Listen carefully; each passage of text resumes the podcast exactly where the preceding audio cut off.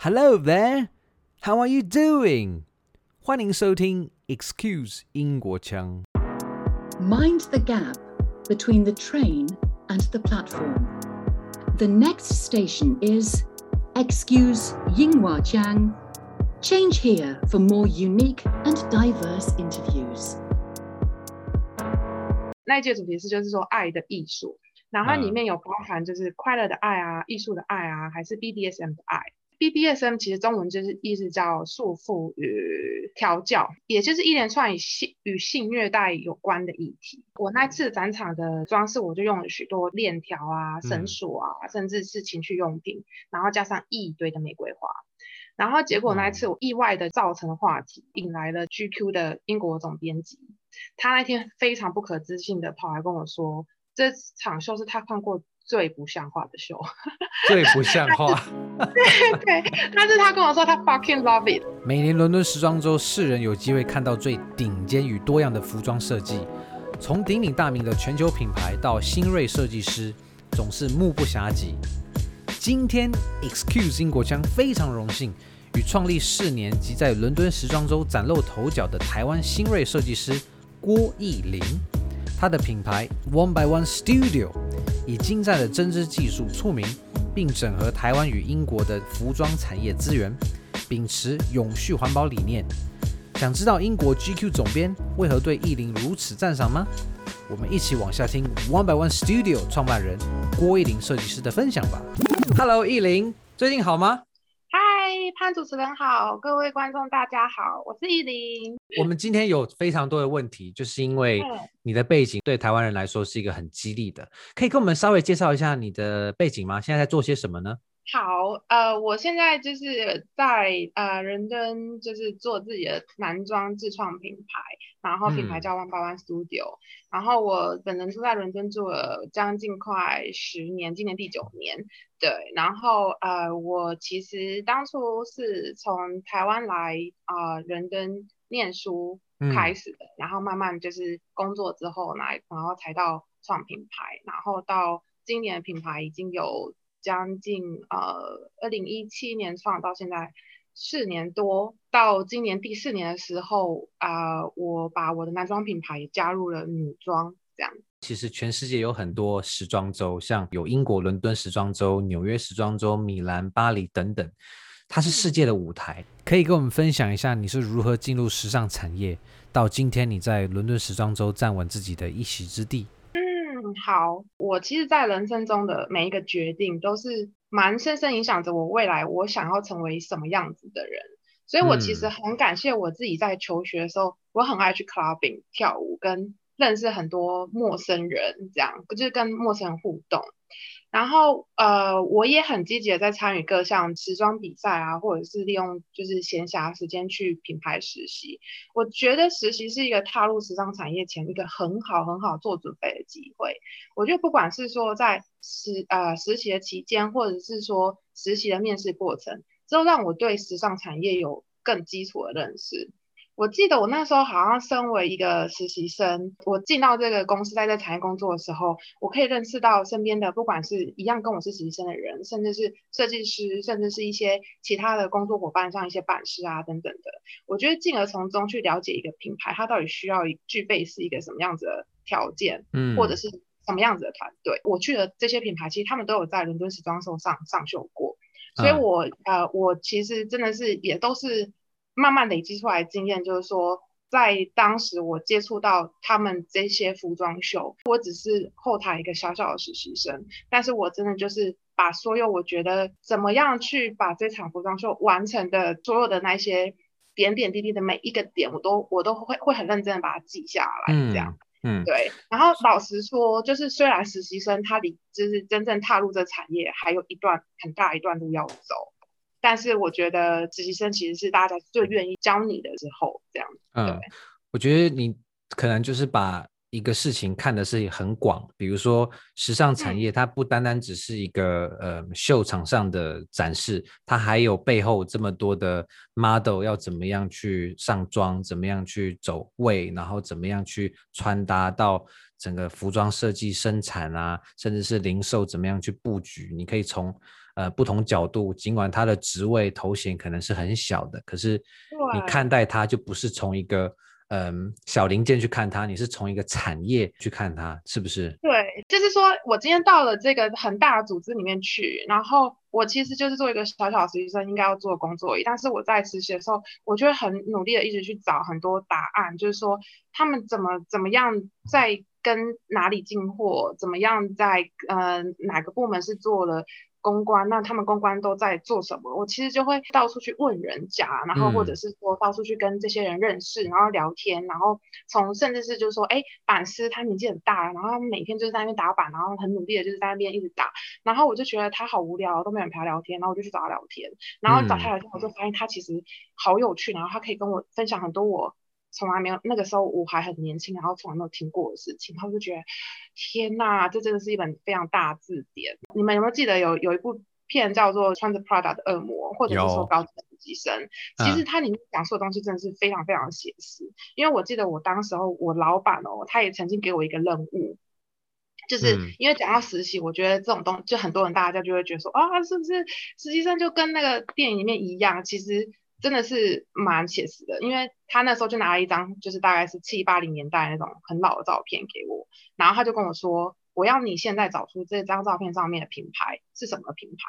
我那张照片大概已经是已经老到，就是上面那个模模特可能也都不在世了这样子。哇。然后对，然后他就，然后他就他就请我找，然后我在办公室大概找一个下午吧，然后上网搜寻啊什么的，我都找不到。然后后来我回家就继续熬了一整个晚夜，然后去找，就是就就我就是想要把它找出来。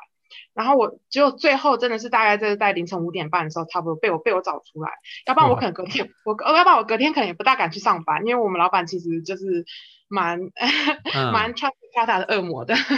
哇 对对。然后我隔天上班的时候，老板才跟我说，他其实是想用这个方法让我去看遍所有七八零年代的设计，嗯、因为他。因为我们那一季主要做的就是七八零年代的呃服装风格，然后这部分需要很庞大的 research，嗯，然后实习生其实就是要帮设计师现在去做很很大范围的搜搜寻这样子。嗯，对。所以你看，对于很多呃实习生来讲，其实他得到的任务可能看起来不太合常理，可是你看你从过程中你得到的是很完整的这个呃调查的这个。对啊，学习，因为我当时会觉得还蛮哇哩嘞的，但是但是 但是后来就是我才发现，原来他是我我其实是很感谢他，就是逼我用一个晚上的时间去了解更多的服装历史，这样。嗯，现在如果要找类似呃风格的衣服，其实很快就是到中国的那个淘宝嘛，就很容易。哎，你好了解哦，真的，那都找得到哎。嗯，对，所以这样子的话，就是说你在英国就有时尚的这些经历。那我们再往前追溯一下，是不是之前你在台湾就已经从小就表达出你对时尚的喜爱，然后也有这样子在台湾的实习经验呢？我是土生土长的台湾人，但是。呃，我其实，在台湾，我只有念，就是念书念，就是服装设计，我念五专服装设计这样，嗯、对。嗯。然后，但是我觉得，我觉得其实，我觉得其实影响我最大的会是我爸爸妈妈跟我的家庭生长环境，哦、因为，对，因为其实呃，我爸爸妈妈他们是制造就是特殊精密螺丝的设计师跟制造商。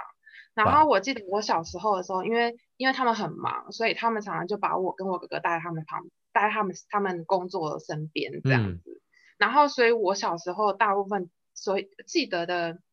记得的童年就是我在旁边数螺丝，然后玩螺丝。所以我觉得他们对我从小影响是非常非常大的。嗯、然后到了呃国中，其实我我我带我我我五专会进服装呃会去念服装设计，其实。啊、呃，其实是一个，也是一个老师，算是他也算是我的，我觉得算是我的贵人吧。当但当下我觉得他不是我的贵人，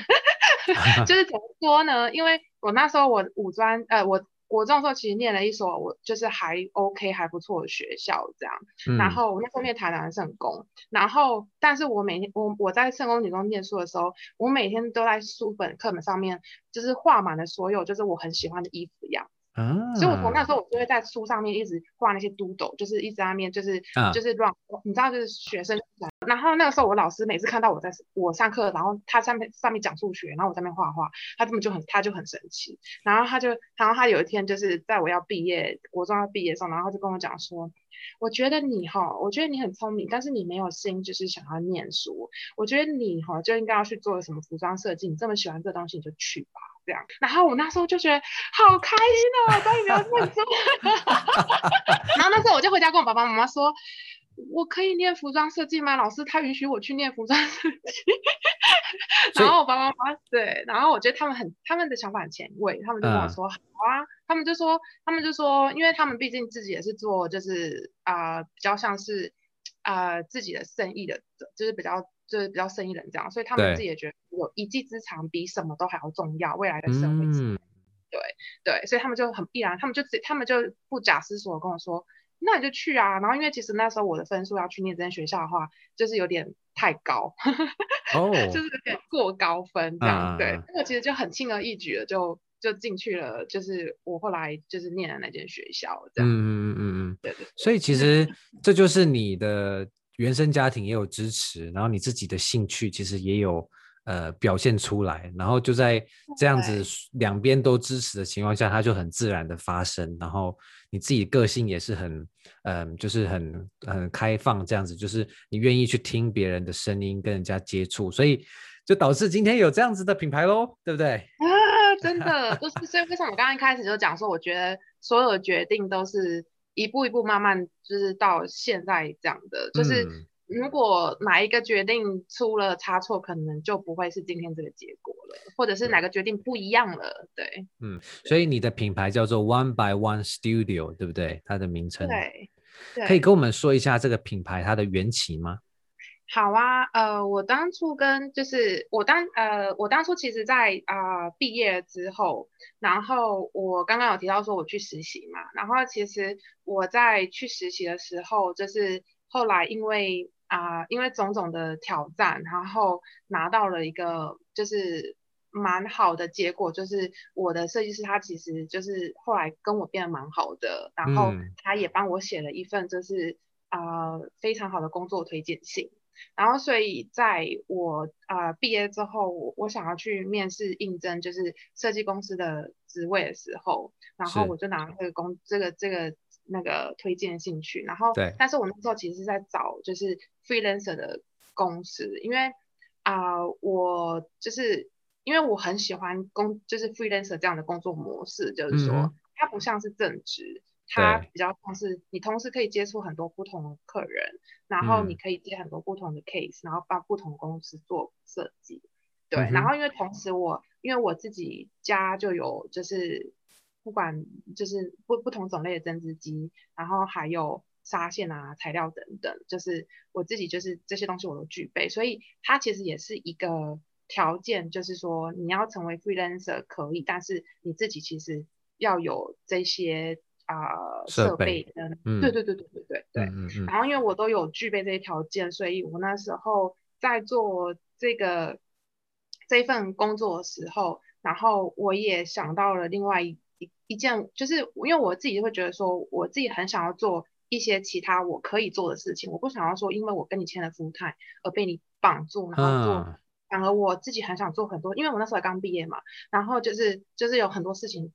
很想要去尝试，但是我一旦如果跳进去一间公司，我就很想要把想要把这个 full time 做好做满，然后就把其他的全部都就是啊、呃，可能放在角落，牺牲掉了这样。对对对对对对、嗯、对。然后所以我为我那时候为了就想要就是做自己的事情，然后增进自己锻炼自己的设计能力，然后我也很希望我能够。充分就是利用自己假日的时间去多做一点设计，所以我就去报名了很多比赛，想说反正是在参加不在得奖，但重点是那那个过程，嗯，因为我如果有报，我就会去多做很多东西，然后去符合，去多做很多作品，然后去符合参赛资格这样，嗯，然后甚至会去想说，哎，要怎么做好一份 portfolio？那如果不知道怎么做的话，那就去图书馆找答案，或者是说会去想说，我要怎么跟评审去 present 我自己的作品是。最好的方式去去去表达这样，哦，然后到很重要。对对对，然后到最后，因为其实服装比赛嘛，最后的重点就是你要在服装舞舞舞舞台上面秀给那个评审观众看说，说啊、呃、你的所有的设计嘛。所以我其实就在那时候参加了很多这种比赛，然后就是自己这样子亲身经历一场又一场服装秀。就是我老实说，我不是那种一出手就可以惊为天人的设计天才。就是我其实是那种经过很多很多的练习跟锻炼，才到今天这样子，就是可以说哦，办出一场接一场的服装秀。嗯，所以我然后我到最后很意外的，在一个新锐设计师的奖项中，然后我居然拿冠军。然后我那时候我都觉得在做梦，因为我那时候就 是已经参加太参加太多场了，然后每一场都觉得就是我就是只是去锻炼自己的嘛，这样，然后我也没有想过我真有一天会会得奖，尤其是那那一次的比赛，我还就是我我还知道我知道是说有另外一个参赛者，他居然是比赛的冠军。就另外一个比赛，他、哦、是另外一个比赛的冠军，这样、嗯、对、嗯。然后我就想说，好啊好啊，没忘了，这真的，是就是竞争这么激烈，这样对。结果，然后但但也是因为这个奖，然后所以才有了 One by One Studio 诞生。因为他们主办方就是他们除了给就是我们冠军这个头衔以外，就是他们还有赞助设计师说，就是前提就是只要你你有自己的品牌，或者是说即将创立自己的品牌，就是他们就会 sponsor 我。然后我那时候就想说。好啊，就是我就是一股脑觉得说，我先我就我就先来创个品牌啊，反正我就是先把赞助拿到手再说，就是有 sponsor 才拿这样，嗯，所以我那时候就因为这样误打误撞，然后就开始了这个品牌。哇，好励志哦！所以听起来就是你一路上就是都一直循着自己的感觉走，然后你给自己设目标，然后做着做着，得失心也不要太重，然后有一天我就冠军了，然后。哎，品牌就这样顺着创了，结果就到今天有这个 One by One Studio。对，因为我觉得，我觉得有一个很大的重点是，就是当你有时候想要很多东西的时候，你的表现出来的那个行为跟模式就会可能 maybe 很紧张，可能你会很有压力。嗯。但是我那时候就是属于这就是反正我有我自己原本的工作嘛，那我现在这个就是拿这个就是算是就说哎。我假日跟朋友去吃饭喝酒，那我不如拿来做作品这样子。对，然后对，然后所以就是有点就是觉得说，那呃可能呃我不要的人其实是最大，就是我什么都不要的人其实最大。嗯、我就是我其实还蛮喜欢这句话的，嗯、就是说就是说当我那个时候真的什么都也没有求，然后也不想要什么的时候，然后我反而就可以很很尽力的很。很放很放手的去做所有我想做的事情，嗯，懂那种感觉。因为如果是这样的话，其实你的表现反而可以可能超出你平常的平均哦。你是在一个很放松，但是却是做自己喜爱的事情。我想请问意林一下，就是你这个 One by One Studio，它这个 One by One 听起来很耐人寻味，可以跟我们分享一下你在品牌命名背后的哲学是什么？其实我当初就是在命我自己的品牌的时候，我就在想说。我是我一定要取一个名字是啊、我自己念都可以念得出来的名字，因为因为因为我想要的是就是一个很啊、呃、很容易让人家记得，人家你他第一次看到你的品牌，他就会记得，他不会还要去想，哎，那个那个那个品牌，因为我其实很喜欢很多的很多个啊、呃、国际很多不同的设计师的品牌，嗯，但很有个问题就是。就是我要跟别人介绍这个品牌的时候，因为我记人的名字非常非常的差，然后我我都记不起来，然后我都要跟人家讲说，哎、欸，你等我一下，我我去猜，我去我我知道，就是就是我知道那个品牌，就是可能头三个字母要怎么打啊，懂？对对，但是我就是念不出来，我就是找不出来，然后我其实就那个时候就跟自己讲说。我一定要找，一一定要一定要就是取一个非常简单的名字，让大家都就是记得很很容易记得以外，然后啊、嗯呃、这个品就我最后会叫 One by One Studio 的原因也是因为就是我就在想说，因为我的专业是做针织，然后我的我的 background 我就是在呃英国学历也都做这样子，然后我想要做一个就是在这个业界上就在这个业界还可能很冷门，没有人没有人就是就是去呃像比较是。对对对，或者是比较大众去做的那那一块，比较比较 niche 的那个产业这样。对，然后说我那时候就想说，我一定要做针织，然后我就想说，那我品牌要怎么跟针织做连接？你总不能就是我那时候就想说，总不能要叫什么 knitwear 什么 knitwear 吧这样。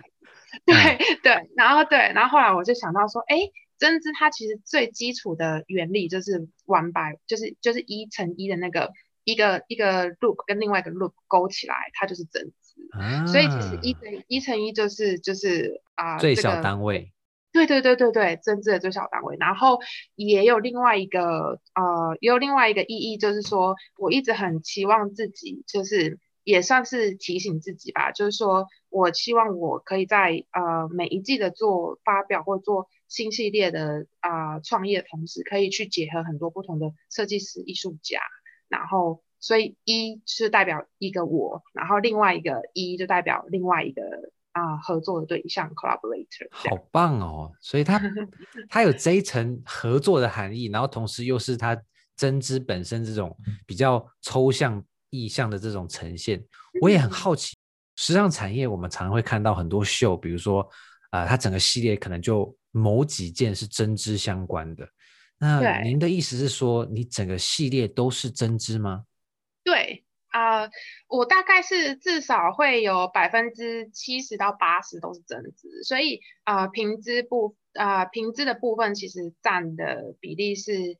啊、非常小的，或者是说它它就是一个嗯，我觉得它是一个也是一个让我很好可以啊、呃、balance 那个市场的东西这样子。嗯，在时尚业你要走出自己的特色是相当不容易的。那嗯，我们知道意林已经在伦敦时装周已经有一席之地。那我也想问你说，嗯，你现在在伦敦时装周是呃固定班底。那从全球时尚产业来看的话，呃，我不晓得你在业界里面你是怎么样看待？因为 Excuse 英国腔，我们都是会探讨，呃，我们跟其他文化的比较跟差异，比如说。巴黎时装周它有没有什么样特殊的地方？纽约或米兰？因为就我自己的了解，伦敦好像是一个比较嗯崇尚实验性、比较嗯在商业化上面是比较厉害的地方。相对于巴黎，好像给人一种感觉，都是一些所谓的 haute couture，就是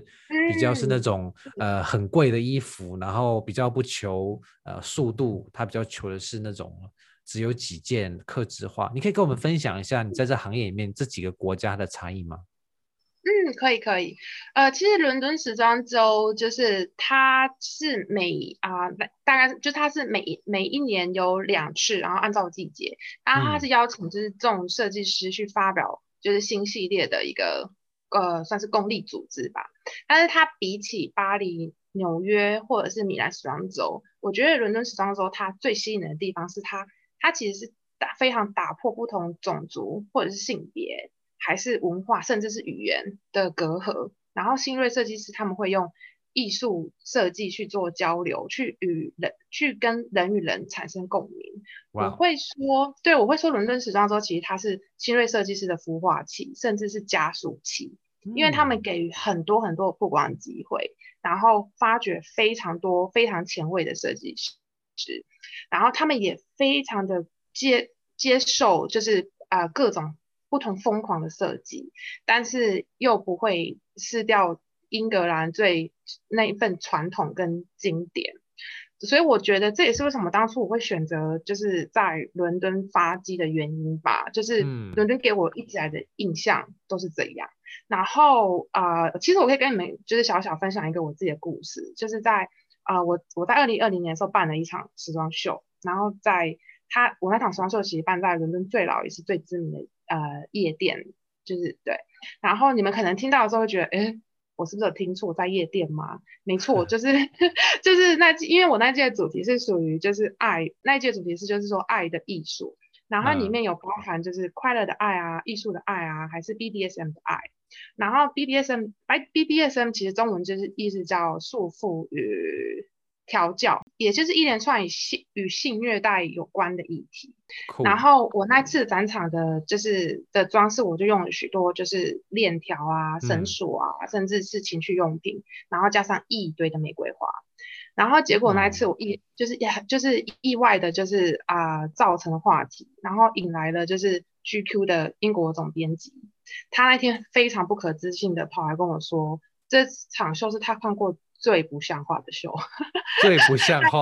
对对，但是他跟我说他 fucking love it。他因为我那场秀就是我还做了就是类似那种就是嗯、呃、就是那种性虐待的床，然后让、oh. 让模让模特在床上面，就是类似像是一个表演艺术的方式去、嗯、去表演那个虐待的过程这样子。然后就是整个在整个 night club 里面，就是有一部分是属于就是在在舞台上的表演，但是有另外一部分是属于那种就是你知道那种 IG 啊、呃、那那种 IG 很适合拍照的地方，就是大家都可以躺在床上，然后跟模特一起有互动的那一种。对，哦、然后就是，对，然后就是那一天，隔天就那一天过后之后，隔天在杂志上就出现了一个，我不知道我到底是该开该该哭还是该笑的标题，他就写说，二零二零年就是 BDSM 是最不像话的流行风格，然后就大 报道了我们品牌这样，引领时尚哎、欸，没有，然后我那刻就想说，我完全懂了，就是说这个。因为那个那个时尚总编辑，他平常就很爱穿皮革，他就是穿全身皮革，然后他那那天来的时候还戴了一个西部牛仔帽，然后他一个这样子在产业里呼风唤雨的人，他要的就是这样的大胆前卫。然后我那一我我到那个时候我才发现，原来我做我自己这么简单，因为这些东西它原来有一个地方是这么接受，有有人会这么接受它，跟有人会这么 appreciate 它的。嗯、然后我其实老实讲，我等这一刻等了七年，就是。就是我可以用我自己最觉得最舒服最的方式去解放我自己内心最想做的事情。很多人可能觉得哇，这设计师就是在乱搞，就是在大搞，就是很很不像话。但是很不像话的的的时尚又怎么样呢？就是他，嗯、对对对。所以我蛮好奇，想请问艺林，就是说你在这个创意过程，你有、嗯、呃。汲取哪一部分的灵感吗？就是说，你有没有特别跟呃团队去沟通，还是说你都是从自己生活去发想的？哦，这个问题真的是呃，大概这我这辈子就是最常被问到的问题，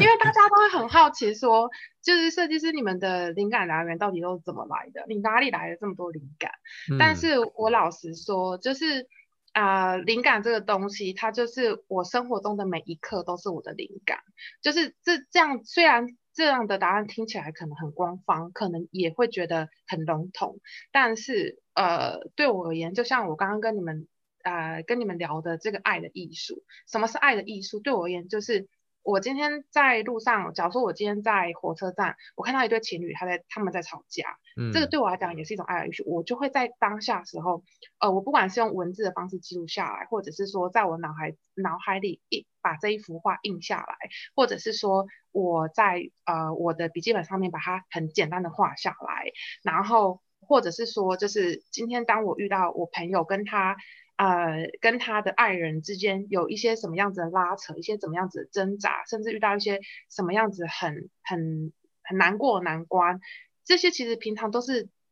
再普通不过会发生在我们身边的，对吧？就是、嗯、对，但这些其实对我而言，我每一次，就像我现在甚至我跟你聊天，跟你做这个 podcast，对我而言，我只要有任何一刻我觉得很感动，我觉得它是值得我，呃呃，就是它也不是说值得，应该是说。啊、呃，他让我在我的脑海，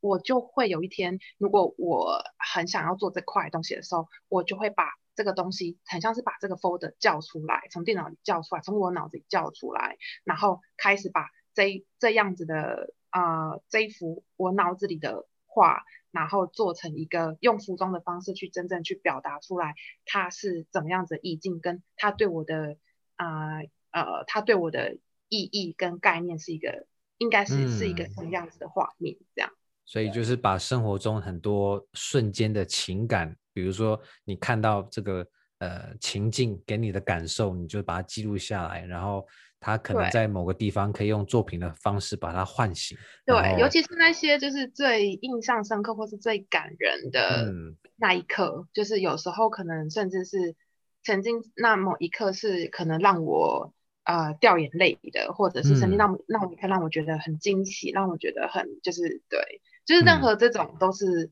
很好的生命的养分去做作品、做设计这样。明白，听起来其实伦敦它是一个孕育的摇篮。那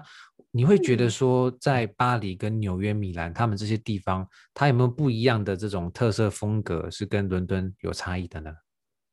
哦，对对对，呃，我觉得有诶，我觉得非常大的差异。像假如说在巴黎啊，巴黎其实就是一个应该是说，呃，如果以四大时装周来讲的话，巴黎跟米兰，他们两个国家的时装周走的是比较啊、呃、非常非常大品牌，像我们现在众所周知所皆知的 Prada、Gucci 啊，然后 Balenciaga 啊，类似这些这些等等的品品牌，因为他们本来的呃最一开始被建立的时候就是在巴黎跟米兰，所以为什么四大时装周？啊、呃，会有巴黎跟米兰，也是因为这些品牌，他们每一年需要做秀，他们每一年需要需要在就是去举办秀来给客人看。然后以前的对，以前的年代，他们是会邀请就是他们的 VIP，然后来到就是秀场，然后可以跟他们下单，甚至帮他们做高级定制服。因为一对就是就是不管是对以前或者现在来讲。这类的品牌，就是呃，假如说 Gucci、Prada、LV 这些品牌，他们从前到现在就是一个比较高端精品嘛，嗯，所以他们对，所以他们就是他们身边啊、呃，他们的客人客群也都是啊、呃，比较一些可能需要走红毯的人啊，或者是说比较需要出席一些皇室的活动啊，然后一些就是不管是对，就是嗯，就是不管是一些政商名流等等的，就是重要人士，所以。呃，为什么在巴黎跟米兰，他们做的很多东西也都会比较属于像你刚刚讲的，就是 couture，就是说，就是比较是呃高级定制服的概念，嗯，因为这些人可能需要高级定制服的的需求，可能还多过于啊、呃、一般的，可能就是比较潮流的呃帽 T 呀，然后。Uh-huh. 衬衫啊，然后一般的西装外套啊，等等这样。嗯嗯、那你会说纽约时装周跟伦敦比较像吗？就是对于这些新锐比较有发迹的这种可能？会会，对，我觉得纽约也是一个对于新锐设计师很好发迹的地方。嗯，但是我觉得纽约啊、呃，我觉得纽约它跟啊、呃、伦敦的风格又啊、呃、又不大一样，因为。嗯呃，伦敦是走的就是非常的前卫，然后它的东西，我就这边东西是啊、呃，如果你要讲，就是如果你要真的要形容它，就是啊、呃，怪的很很酷，怪的很很可爱，怪的很很有意思，这样。啊，对对对，但是对对对对对对，然后但是啊、呃，伦敦的风格它怪以外就是。啊、呃，伦敦，因为伦敦是一个历史，英国是一个就是大英帝国嘛，一个历史非常悠久的的的城市的国家。对。然后，所以在这边发迹的设计师，其实或多或少都有啊、呃，这个国家的不管是历史背景、人文影响等等的文化之类的。嗯。所以，其实潜移默化之下，就是呃，在伦敦时装周上的呃的这些前卫的设计里面，其实。啊、呃，深入去探讨、深入去发现的时候，都会都会都会找到一些呃历史的地方。对对对，就是一些历史的渊源跟一些，哎、嗯，其实这个东西好欺凌哦，但他怎么把欺凌的东西变得很现代化，啊、变得很怪这样子？嗯，对，很有魅力。然后，对对对对，但是我觉得纽约是他他们就真的是比较像是啊、呃、很。现代化的大都会的这样子，对对对对对，因为毕竟毕竟纽约的历史可能啊、呃，如果真的要跟啊、呃、英国相比的话，可能对对对对对、嗯，然后但是我觉得短没短未必不好，只是说是对，只是说纽约他们呃，目前我看到了很多设计师是很勇敢的去创新很多非常非常前卫的东西，但是他的前卫是属于可能 maybe 是。呃，很很很科技的前卫，或者是很呃，要怎么讲，就是很未来感的前卫，嗯，或者是甚至我们说的很 contemporary 这样子，嗯，就是就是用用最现代的这些素材去串出一些新的可能。但是伦敦它有更多的是把历史不同呃不同阶段的，比如说七零年代，比如说有哪个年代有特殊的风格，然后结合新，然后对呃 fusion 这样子。是的，嗯，但说到嗯，用这种不同的方式来演绎这服装呢，嗯，刚刚你也提到说你是用针织来贯穿，就是你的这些服装设计，所以我蛮好奇，就是说，呃，你当初是为什么会决定以针织来作为你服装设计的这个职业的这个重点，它是怎么样去贯穿你的系列？就是说，它对于你从生命到你的职业而言，它的意义是什么？呃，我其实以前就是刚开始。呃，进就是做服装的时候，我其实是做女装，然后通常我们做女装就是会去布料行啊、布料工厂啊挑一些平织布做设计。但我后来渐渐的发现，嗯、这些平织布它慢慢的已经没有办法满足我内心真正想传达的那一份，不仅就是不管是视觉或者是视或者是触觉上面的感受。所以后来我在啊、面试伦敦啊、艺术大学的时候，然后那面试官是学校的教授。然后他那时候就是在面试我完的时候，他就跟我讲说，呃，我发现你在做设计的时候，你都会下意识的在布料上面做设计，你就是会先在布料上面先先去做一些变化，而不是拿了布料来之后开始啊、呃、去想它的细节，它的它的它的板子要怎么要怎么设计这样子，对。然后他就问我说：“你有没有发现？”我说：“我完全没有发现。”哈哈哈。然后，然后我就我就我就那时候，我觉得我那时候实在是应该是太年轻了。嗯。然后后来我就回家仔细想一下，然后想了他那天跟我讲的话，然后我就发现真的哎，我就去翻了我所有的作品，这样。嗯。然后直到现在，我其实都非常感谢这个角色，我觉得他就是我的贵人，因为其实就是他把我引进这个时尚织品系，然后。啊、呃，他那时候，因为我觉得这科系实在是非常，就是非常有趣。然后针织，因为针织品其实我们当初在进这个这个科系的时候，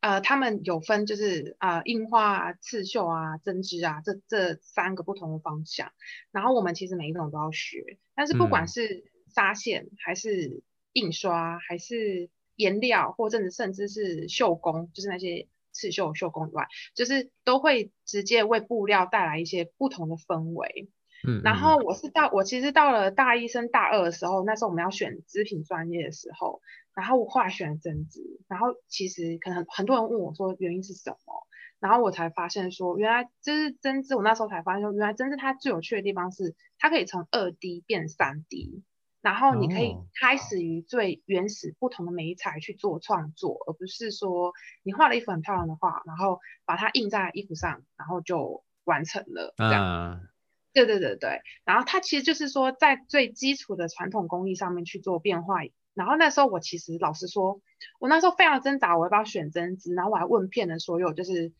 就我爸妈、我身边的人，说怎么办？我不知道怎么选，因为。因为针织其实它涵盖太多技术层面的东西，其实很复杂。嗯、然后我当时在在伦敦呃伦敦艺术大学念书的时候，其实针织这门科系是我分数最低的一科，然后也是对我来讲也是最 challenge 的一科，就是难呐、啊，就是难。啊、但是你对它有感觉？对，但我对它有感觉，但是那个时候刚开始有感觉也是也也会也会有点没感觉，因为。因为你做不，因为你做不出漂亮的东西，嗯嗯，就是你没没法驾驭它。对对对对对对。然后，嗯、但是我老实说，虽然尽管是这样，但是它还是非常吸引我。然后啊、呃，我也是因为这个东西，我我发现到我去找到更接近自己想要传达的那样子的时尚，跟那个我可以最做自己跟最原味的作品。嗯，然后对对对，然后老实说，就是这个产业，就是专门做针织的设计师，他非非常少，因为他就像我刚刚讲的，他很难，他需要花很多时间去钻研，需需要它存在技术上很多问题。你只要一针不对啊，一个纱线不对，你只要一个数据不对，你就是没有办法做好，它就是会会坏掉，会破掉这样子。嗯，对，然后对，然后所以相对的比较少设计师他愿意花这些时间去琢磨，但是对我而言，它好处是，这它相对的它在市场上的竞争其实也没有这么大。然后呃，老实说，时装周上面厉害的设计师还是大有人在。然后我我觉得我品牌能够生存下去，可能唯一就是靠了这个份小小的。与众不同的市场吧，这样，嗯，对啊，所以我觉得对我来讲啊，就是最大的意义是传统工艺，就是怎么样用视觉跟触觉去重新定义，然后让针织可能可以生活化、时尚化，甚至艺术化，然后让我再看到说，哎，我产出的针织宝贝出来的时候，我看到的那份感动，跟我每一针每一排的变化，我觉得好像就在我我好像在跟我自己对话这样，嗯、所以我对对对，所以我老实说，我就是就是我自己其实有一个很怪的怪癖，就是我其实无聊的时候，我很爱看着我自己的针织品发呆。对，台湾穿针织的机会是不是相对少一点？很少，对，因为台湾的天气实在是太好了，嗯、太太温暖了，对，啊、对。但是英国英国很冷，所以英国其实很多人很爱针织，就是对。嗯，而且针织应该也蛮难，蛮能隔音的啦。就是说，如果你在家里音乐要放大声一点，就到处都放满针织衫这样。没有啦，开玩笑。嗯，我 我觉得听你这样讲，那我要多几件。我觉得听你这样讲，让让我又想到一件事情，就是说。你的品牌其实还有一个诉求，就是你是融入永续环保的理念。那你刚刚也讲针织，它有这样子的无限可能，然后呃，它带给你的意涵。我想听你探讨，就是说你怎么样把全球现在都追求所谓的永续环保的概念，然后再加上你是从这么样追求公益的针织，你怎么样结合它？这样呃，二零二二年你秋冬系列里面你有一句话，就是说 I'm greener than grass。就是，嗯，呃，字面上的意思是说我比草还绿，但是我蛮好奇的是，你这个绿是跟你的永续理念有关吗？还有就是说，你这整个系列它到底呃背后的主题精神是什么？嗯，好哦，呃，我先谈谈就是作品啊，呃，它怎么样融入永续的概念啊，呃？其实我的品牌它开与其他品牌最大的不同，其实就是。啊、呃，我自己因为我自己就是布料设计师，然后所以我自己会先啊、呃、设计开发自呃属于自己品牌的每一季的布料，然后再用这些布料去做服装设计，所以我一切的源头都从解决材料跟开发纱线开始，而不是说去找啊、呃、布料商买布这样，对，然后所以因为这是我的专业，所以我我想要。用最根本的地方去实践永续环保的概念，因为这个是我做得到的。就是说，当我在找这些材料的时候，我可以去找一些啊、呃、环保纱线啊，一些回收纱线啊，不管是树脂回收啊，啊吸管啊再生回收啊，然后一些啊、呃、咖啡沙啊、玉米沙啊，甚至凤梨渣沙啊之类的。嗯、对，然后所以啊、呃、我。通常就是在选择这些环保纱线去做做布布的时候，我都会想说，哎，那我这个时候是一个很重要的合作环节，我可以跟不同的呃制造这些环保纱线的厂商做合作。然后我发现台湾其实有非常非常多非常棒的这些环保纱线的工厂。他们很努力，很为了要去制造这些环保的纱线，嗯，付出非常大的成本及时间精力去完成每一款新纱线的开发。我觉得这非常非常不容易，就是代价非常大。然后，但我每次看到这些他们在做的事情，我都觉得特别感动。然后，其实大家应该都知道说，说台湾的纺织业其实是世界上算很很有名的，很就是对，就有占很占一席之地的。是，然后对，然后所以那时候啊、呃，我就在想说，我又是台湾人，然后我又是一个可以从布料开始去琢磨的人，那我为什么不加入这些就是啊、呃、永续环保的概念？因为一直都因为时尚产业一直对我来讲，就是环保环境保护这个这一方面造成很大的负担与争议，老实讲，嗯，速时尚啊什么的。对对对对对，然后甚至呃，速就是快速时尚它，它它的负担已经够大了，然后在啊、呃、比较精品产业的比较精品的时尚、比较高端的时尚的时候，就是很长我们也会为了一件衣服，它要很完美的的，它要很完美的呈现，所以去选择了它这块布上面最美的那一部分去做裁切，嗯，然后剩下的都不用。其实这是一件非常非常同呃。非常稀松平常，在时尚业界会发生的事情。嗯，对。然后我就在想说，但现在既然我是那个可以改变这个环节的人，如果连我都不去做这些事情，那这个环境，这个大环境要怎么办？就是虽然我自己知道我的影响可能很有限，但是我秉持的一个唯一一个信念就是说，只要今天我办了一场秀，或者甚至像现在这样有一个分享的机会，只要我能够影响一个人，就算是一个人都好，我觉得那就已经很值得了。然后对，然后 对，然后所以我每次就是啊。呃我如果就是有跟大家讲到就是永续环保的这个概念的时候，我觉得现在的不管是英国也好，台湾也好，或者是全世界也好，大家其实对这方面都非常非常的啊、呃、有心，就是跟啊对对对，然后大家都都觉得开始都觉得哎对这方面非常非常的 appreciate，然后开始很想要很想要做呃呃很想要甚至是像啊、呃、拥有我们像我们这样子的产品，因为像我曾经做过一季就是说。嗯啊、呃，我那一季，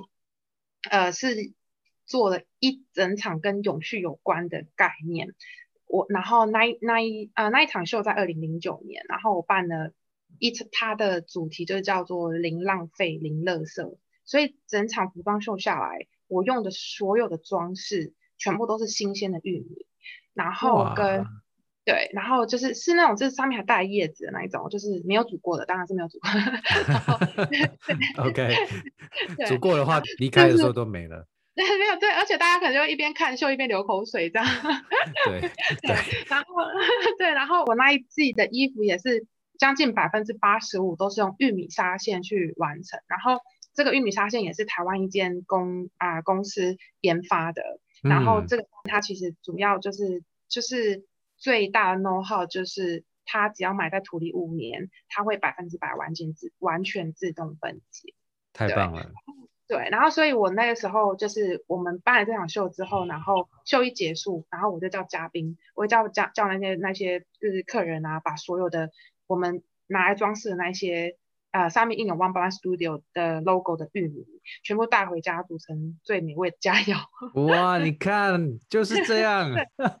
对对，就是都不要浪费，不停、啊、浪费嘛。对，所以我觉得它是一个态度，我觉得它也是一种生活艺术，我觉得它也是会可以慢慢的就是啊、呃，不管是带给人感动，带给人影响，嗯、然后他们在煮。在家里煮玉米的时候，他可能会想到说，嗯，我好像是不是也要开始慢慢的来做这件事情？我觉得这个是我呃小小的梦想吧。对，其实你看刚刚提到说，二零二二年的春夏系列，其实这个系列的灵感来源是我很喜欢的一首诗，一个希腊诗人，他叫 Shappo，他其实关于他其实呃写了一首关于爱的诗，他是用大自然来诉说他那就是他那个内心的那一份情感。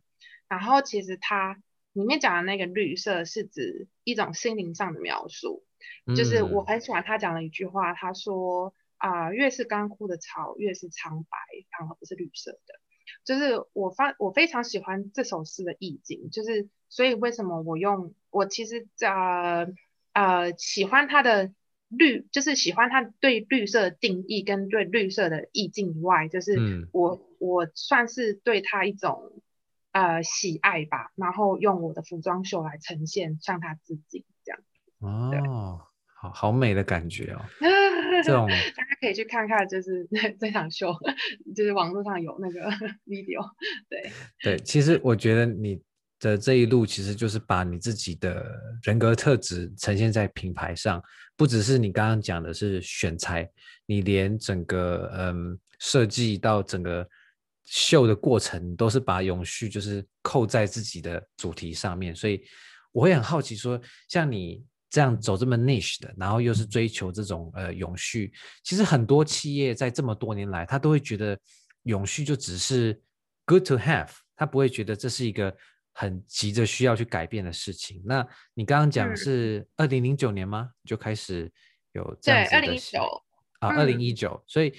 这样在，特别是在欧洲，就是二零五零年，就是整个欧盟他们会走向近零排放的这个，呃，就是整个欧洲是它加减到最后是零，也就是说整个欧洲它是没有排出多余的 CO2。那我觉得你在这个时机点就已经用这种方式来，就是一个很好的起手式。那我也会蛮好奇，就是说你这样子成立，现在也算是一个蛮年轻的品牌，你会怎么样去看待你这样子的定位跟整个世界主题相呃有扣上这个议题？近中长期你的目标会是什么？嗯，我觉得近的目标，当然不免俗，不免俗的希望就是销售能够更上一层楼。Yeah. 因为对对对，因为毕竟对我而言，就是好的设计，它不只要好看，它还要符合市场需求。啊、呃，我每次在做设计的时候，我一定会问我自己说，这东西放在百货公司里，我想不想买？嗯，这东西我愿不愿意买？我愿我我愿意花多少钱去买这个东西？就是我会把我自己拉出来，换位思考。呃、对对对对对，就拉出一个呃品牌的 founder 的的位置，去当做是一个，嗯、就是只是一个啊、呃、第三人称一个观众的角度去思考。对，所以我觉得说。在赚就是嗯，在赚钱的同时吧，就是如果能够做出更具有呃这些像是环保的特色啊，甚至说更有文化，假如说呃更有解释，也不是解释，就是更传达台湾的文化，甚至说一些历史或者一些不同国家的人文啊等等，然后把它就是呃表现展现在针织设计上面，然后引领潮流，它应该是我。最近的目标吧。嗯，那中跟长呢？你会希望它是怎么样的一个品牌发展？嗯，中的话，我觉得这个我呃，我一直是很希望说能把针织当做一种艺术品吧。就是其实、嗯、对，其实我我。啊、呃，这个部分我现在有开始慢慢的着手在进行，就是说我希望我可以为任何一个真心喜欢针织的客人，不管是做高级定制服，或者是做啊、呃，就是定制艺术品，或者是甚至是他想要一个什么样子的针织世界，我为他打造这样。然后所以说就比较像是为客人量身打造，他们对他们来讲很 meaningful、很很别具意义的一种。针织艺术品这样，它可能可以是衣服，它可能可以是一幅画，它可能可以是一张很特别的桌垫，它甚至可能可以是一张呃，她跟她老公的合照这样。哇！然后，然后对我而言，就是我想做艺术，啊、我想做为我想做艺术品，其实是呃，我想要把呃艺术的一部分的啊、呃、所得，可以就是捐做公益，然后。帮助更多需要帮助的人，毕竟我取之于社会，也希望能尽一份就是微薄之力，可以回馈于于社会这样。嗯、对，因为毕竟艺术品它有它的价值，然后跟就是啊、呃，可能啊、呃、这部分的的所得拿来做公益会比较有感觉。所以从长远看起来，感觉你会朝向。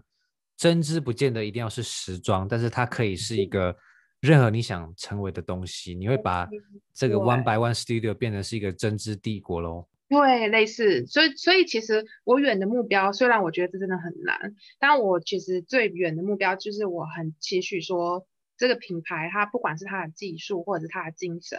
它可以就是传承到下一代的精英，就是让 One One Studio 的精神就是跟技术是能够代代相传的。然后就是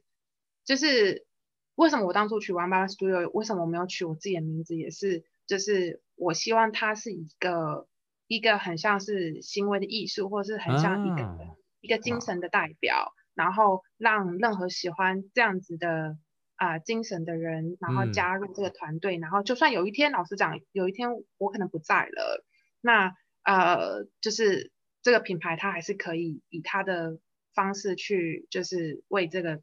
不管是为啊、呃、为这个精神，或者是为这个呃回馈的方式，就是对于对于社会的存在这样子。其实，在海外打拼真的都很不容易，特别是嗯、呃，你如果是用这种创意啊，用这种文化的方式、软实力的方式去让海外的市场，特别是这么竞争高的英国，能留下来并、嗯。呃，发光发热，想必都是非常值得高兴的事情。因为怎么样把你的经验去跟呃之后想要进入时尚业，或者说现在已经在时尚业，可是想要往海外发展的这些后辈，你会给他们什么样的建议？嗯，好，呃，在建议之前，就是我想要分享一个，就是我自己就是小小的故事。它也许不是什么，就是啊、很。很什么很很厉害的专业啊，或者是什么的，就是好像就是需要一个很好的 achievement。但是就是这其实这故事就是我当初在呃在实习的时候，然后呃我那个时候我的设计师就是他是我他就他他就是那我那个时候的老板嘛，然后他就跟我讲说，就是他现在有一件有一个任务要让我去做。然后，呃，那一天其实就是台湾的过年的除夕夜。然后那时候其实他给我的任务就是，他要我一个女生去 IKEA 搬将近四十个跟半个浴缸一样大的塑胶箱。哇。然后对，然后原因他请我去的原因是因为啊、呃，我们服装秀就是我们服装秀就是明天。然后就要用到这些箱子，所以他现在实在也来不及再上网预订，嗯，然后他也找不到，他也找不到人可以帮他买，所以他就他就是来问了我们一圈所有的实习生有没有人愿意帮忙，然后但是啊、呃、当下就是没有人愿意做，就只有就是我那时候就只有我就说啊，不然我试试看，但是但是我那时候其实完全连想都没想到，我一个女生根本搬不动这样四十个大的塑胶箱，嗯，对，然后啊。呃我后来我就我也没想那么多，我就后来我就一路我就去了，然后我就一路拜托司机、拜托路人、拜托店员帮我搬，然后然后其实他们都还不是很愿意，就觉得呃为什么要免费帮你做苦工这样子？嗯、对对对，然后因为英国 IKEA 其实就是你全部都要自己 DIY，你全部都要自己来，就是不会有人帮忙你这样。然后我那时候就是呃涉世未深的小女孩，我完全不知道这件事情，我就想说，你就找店员帮我就好了这样。然后后来我就真的没办法，我就只好自掏腰包问他们说，那帮我给你小费，你帮我做好不好这样。然后我其实我最后我还是硬着头皮把这些所有的箱子都运回工作室。然后我刚刚对，然后我刚刚其实就是刚开始一开始我讲说我。我说那一天其实是台湾的过年除夕夜，然后因为其实通常时尚产业在啊、呃，就是时尚产业是没有过年的，因为每一年的一月底二月初就是时装周撞期的时候，嗯，然后我那天其实超崩溃，因为我就觉得说，我一个就是我一个来这边想想想要做设计的人，我就是想要当当一名很成功很。很很好的设计师，我就只是想做设计，但为什么我现在要沦落来搬箱子什么之类的？嗯、然后我其实那天印象超深刻，因为我打电话，因为我那天我我要我那天那天是除夕夜嘛，然后我要打电话给我爸妈拜年，然后那一天就是大概打电话前五分钟吧，就我才刚偷偷哭完，然后五分钟后因为他们要睡觉了，因为我们有时差嘛，然后五分钟后之后，嗯、然后我就要装的没事，很开心的，就是打电话给他们这样。但是就是也因为这一次，我老板他觉得我简直是拯救了他，因为实在是没有人要帮他，然后他也完全没有想到我真的会搬回来这这一些箱子，因为他、嗯、他他跟我说，他本来想说我可能回来的时候就搬了五个箱子，然后他可能会再叫其他人再去搬五个箱子这样。嗯，结果对，然后后来，所以他后来其实因为这件事情，他就对我超好的，然后他还一直帮我介绍工作啊，跟我刚刚讲的说，他还帮我写了一份就是史上最完美的工作推荐信，对对对对，然后所以其实我想我分享这个故事的原因是因为，我想跟大家讲说，就是啊、呃，我觉得有时候不要就是不要被自己就是的想太多去吓到，就像我觉得可能我那时候就是一个傻妹吧，就是说。我完全没有想到说这件事情对一个女生来讲到底有多难，然后我也没有想要临阵脱逃，或者是说，因为我当我知道都没有人要去，只有我一个人的时候，我也没有想说啊，那我也不要去了这样子，我也没有，嗯、就是我就想说，好，我都已经讲了，要不然我都已经说好了，要不然怎么办这样？然后所以有时候我想要讲的是说，有时候其实呃很容易被自己的害怕打败，就是一定要很勇敢的去做任何你真的觉得你想做到的事情，它就会成。就是我不知道记不记得你们刚刚我我跟你们分享说，面试官他当初其实也在跟我面试的时候，他不是跟我说他觉得我下一次都会在布料上面做设计嘛？对。然后他那时候也跟我讲，他那时候跟我讲说，啊、呃，我觉得你你比起女装，你更适合做针织品系，所以我我会给你针织品系，我不会给你女装系。我那时候听到整个难过眼泪都要掉下来，因为我我为了这个面试，我为了想要进女装这个。这一个科系，我真是简直就是就是呃，就是准备了好几年，就为了这一刻这样。然后你却这样跟我讲，嗯、而且他跟我讲的一个戏是，我完全没有听过，我也不知道这个戏在干嘛。然后我还问他说：“啊，那这个戏在做什么啊？”他还开了那个，就是我们学校的官网上面，就是毕业生的作品，然后给我看，然后就说，就说就是做这些啊。然后看了觉得，哎，还蛮酷的。然后终于眼泪就开始不掉了，就觉得好像也没那么差这样子。哦、对，然后对，然后所以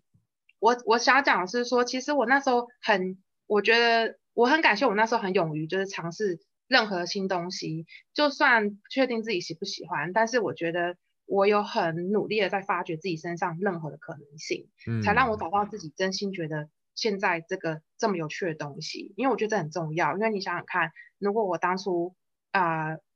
真的拒绝了拒拒绝了这个 offer，然后也不想要来念什么政治品系，就哎这是什么啊这样的时候，可能我也不会有今天。所以为什么我刚刚说任何一个决定其实都是。呃，影响就深深影响着你未来的啊、呃，未来会成为的样子。然后其实这个产业它的就业机会跟能做的事情实在是太多了，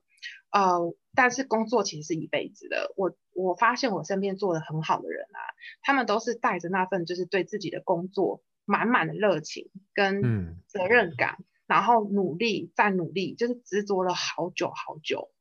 所以其实我自己觉得，只要坚持，你坚持做对一件事情，这件事情都不会对你太差的。还有还有，就是一个很重要的点，就是千万要自信的做自己。就像我刚刚提到的，就是那场秀，我可能我在做之前，我其实一直在想，我要不要就取消这场秀，因为我很害怕大家会会会觉得说，哈，你怎么做一个这么。这么这么这么这么不像话的东西，真的是被大家这样讲没有错。对对，但是啊、其实就是因为我我我当时勇敢的做自己，然后我发现就是其实到了海外啊、会觉得这个世界很大很大没有错，但是世界之大，我才发现原来我们就是那个独一无二。然后不要想太多，因为就像。嗯我当初做品牌的时候，我也没有想说品牌做品牌有这么难。老实讲，当然我觉得我只要再多想一个月，我可能就不敢开始了。先做再说。对对对对对，那走一步算一步嘛。那呃，对呃，对我而言，我常常都会跟我自己讲说，只要不危害到人身安全，只要不危害到我的。家人，我的健康，我其实没什么好遗失的，我其实没什么好嗯秘密的，我我顶多最差最差就是就是品就是拿拿到了 sponsor 的钱，然后花完了钱，然后品牌关了起来，然后去找一份工作，就这样，嗯、就是好像也没有这么差啊，这样子。其实 念头的修正是很重要的，就是你是不是有想清楚自己的处境，嗯、然后去评估，其实。好像也没什么好损失的，那不做就什么都没有，做了还说不定有。机会可以是做的，说不定还有那个十趴，就算就算是五趴也好，但你没做就是真的连一趴都没有，这样、嗯、对啊对，而且我觉得呃不后悔吧，就是说啊、呃、以后不管我什么时候回想起来我。啊、呃，因为我当时创业的时候，呃，二十五岁，然后我以后回想起来的时候，我都不会后悔我自己当年二十五岁很年轻的时候，年轻力盛的时候想做品牌的时候，我为什么没有做？就是对。今天艺林跟我们分享他这么励志的开始，那这也是进行式。我觉得 One by One Studio 其实是一个开始而已，它还有很多意涵会在。之后几年，每一年至少两场的时装周，可以看到它越来越多的这个孕育出新的这种定义，非常值得期待。依琳，谢谢，要一步一步慢慢往上爬，也要越来越好。也希望大家在自己的不同的领域，不管是时装产业还是任何产业，都可以就是呃记得就是一定要做自己，而且做自己。不会后悔的事情。嗯，意林，祝你的品牌发展能够蒸蒸日上，然后在伦敦也一切顺利。谢谢。好，谢谢，谢谢。喜欢本集访谈的内容吗？如果你是用 Apple Podcasts 收听，欢迎你为 Excuse 英国腔评价与留言。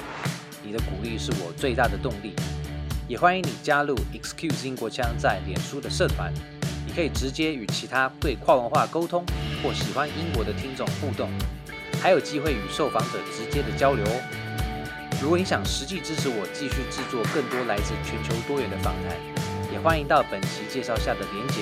请我喝杯珍奶吧。感谢收听与支持。如果你喜欢这一系列的双语访谈，并想增强英文能力，也欢迎到脸书或 IG 私讯我哦。Cheers, mate! Until next time, bye for now.